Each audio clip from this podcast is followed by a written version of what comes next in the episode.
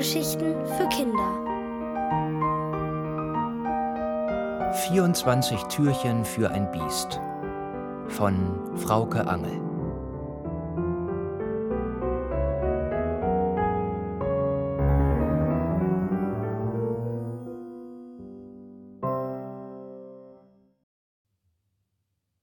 Nachts im Zirkusweg.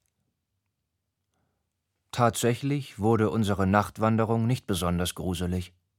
Abgesehen von der Tatsache, dass der Stadtpark nachts schon unheimlicher war als bei Tag. Weil in der Nacht nicht so viele Leute unterwegs waren, konnten Nala und ich alle Geräusche besonders gut hören. Doch jedes Knacken, jedes Rascheln im Gebüsch war Pipifax gegen das Knarzen der Kellertür, die das Biest vorhin zugeschlagen hatte. Im Keller hatten wir am Nachmittag unsere Rucksäcke mit Taschenlampen und Proviant deponiert.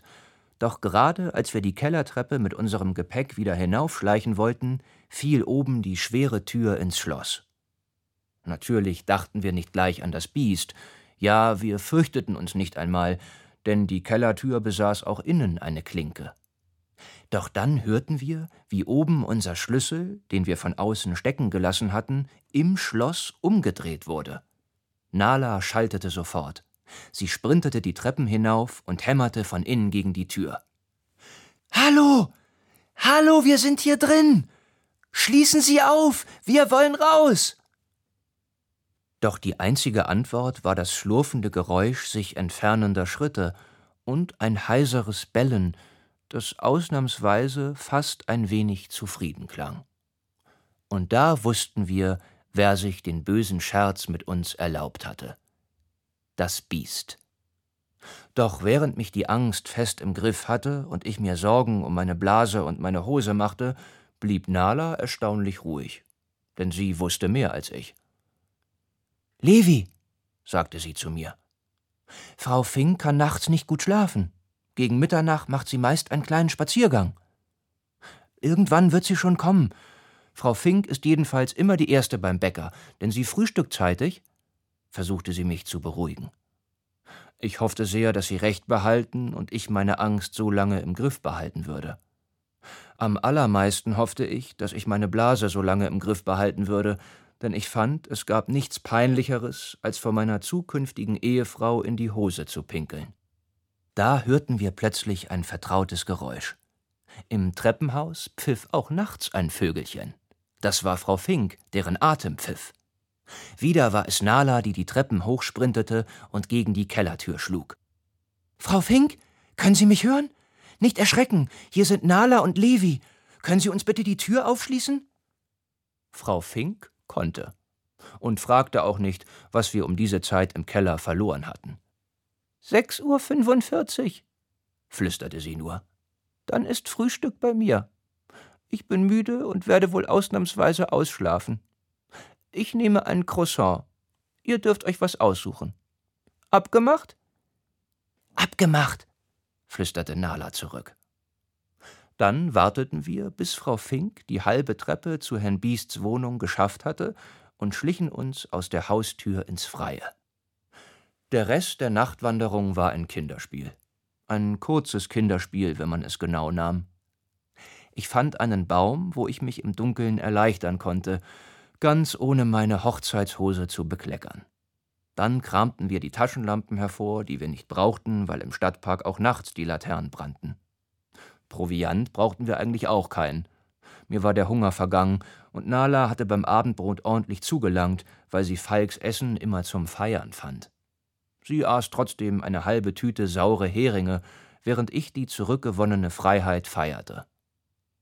Dabei überlegten wir, wie wir es dem Biest heimzahlen konnten. Aber uns fiel nichts ein, und deshalb gingen wir auf dem kürzesten Weg zurück in den Zirkusweg. Neuer Tag, neues Spiel, gähnte Nala im Treppenhaus, bevor wir auf leisen Sohlen unsere Wohnung betraten. Ich fand, meine zukünftige Frau gähnte sehr elegant. Das taten Falk und Christian nicht. Sie gähnten laut und ungehalten, obwohl wir uns wirklich leise hereingeschlichen hatten. Aber nicht leise genug für besorgte Eltern, die kein Auge zugemacht hatten, nachdem sie mein Bett im Kinderzimmer leer vorgefunden hatten. Was macht ihr nachts in meinem Kinderzimmer? wollte ich wissen. Was machst du nachts, wenn du nicht in deinem Kinderzimmer bist? wollte Nalas Mutter wissen, die ebenfalls aufgelöst bei uns im Wohnzimmer saß. Und dann wollten alle drei Eltern wissen, wo wir gewesen waren und was passiert sei. Christian kochte Melissentee zur Beruhigung der Nerven, und Falk brachte Pralinen an den Start, die Nala verschlang, als hätte sie seit Tagen nichts gegessen. Wir erzählten zunächst nicht allzu viel, bloß, dass wir eine kleine Wanderung gemacht hätten, aber das wussten die drei schon, denn Nalas Mutter hatte die Klopapierrolle mit den wichtigen Dingen gefunden und schlau, wie Wissenschaftlerinnen nun mal sind, eins und eins zusammengezählt. Weil man nachts nicht gut Straßenmusik machen oder Eis essen konnte und auch das im Regen Tanzen ausfiel, weil es draußen heute ausnahmsweise nicht regnete, blieb nur die heimliche Nachtwanderung übrig.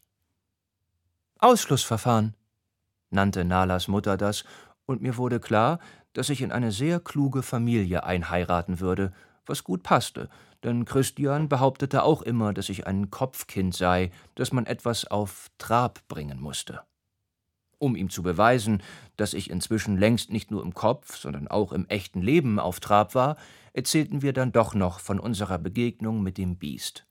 Genauer gesagt, Nala tat es, denn mir fiel es nicht leicht zu erklären, was genau an einem 93-jährigen Opa so angsteinflößend war, dass ich mir fast in die Hose gepinkelt hätte. Nala stopfte sich eine Handvoll Pralinen in den Mund und begann merkwürdig kehlige Geräusche und Wortfetzen auszustoßen. Bäh. Ach was. Weg damit, weg. Los. Oh. Ja, ja. Nee, nee. Nicht mit mir. Unsere Eltern warfen sich besorgte Blicke zu, und Falk fragte Nala zaghaft, ob bei ihr alles in Ordnung sei. Sie hob den Kopf und sah uns mit dem durchdringenden Biestblick in die Augen. Und nach endlosen Sekunden eisiger Stille antwortete sie mit einem Bellen Wäh! Falk zuckte erschrocken zusammen, und Nalas Mutter verschluckte sich so sehr an ihrem Tee, dass Christian ihr auf den Rücken klopfen musste. Als Nalas Mutter wieder atmen konnte, wanderten ihre fragenden Blicke erst zu Nala, dann zu mir. Ich zuckte mit den Schultern. Dann zog ich meinen unsichtbaren Hut vor meiner Traumfrau, denn jetzt wusste ich, sie war nicht nur wunderhübsch und blitzgescheit, sondern obendrein noch unglaublich talentiert. Das ist Herr Biest, erklärte ich den Erwachsenen. Genau so ist er. Man versteht nicht, was er sagt, aber das ist auch völlig egal. Es geht nicht darum, was, sondern wie er es sagt. Er sagte es vorhin so, als möchte er uns verjagen. Und wenn wir nicht abhauen, dann wird er uns. Äh, keine Ahnung, was er mit uns machen würde. Aber eines ist klar: Er mag keine Menschen. Und? Ich sah Nala an, und wir sagten wie aus einem Mund: Er hat ein Herz aus Stein.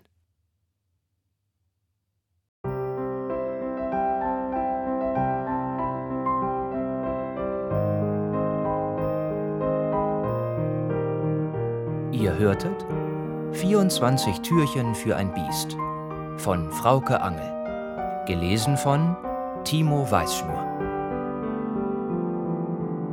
Ohrenbär. Hörgeschichten für Kinder. In Radio und Podcast.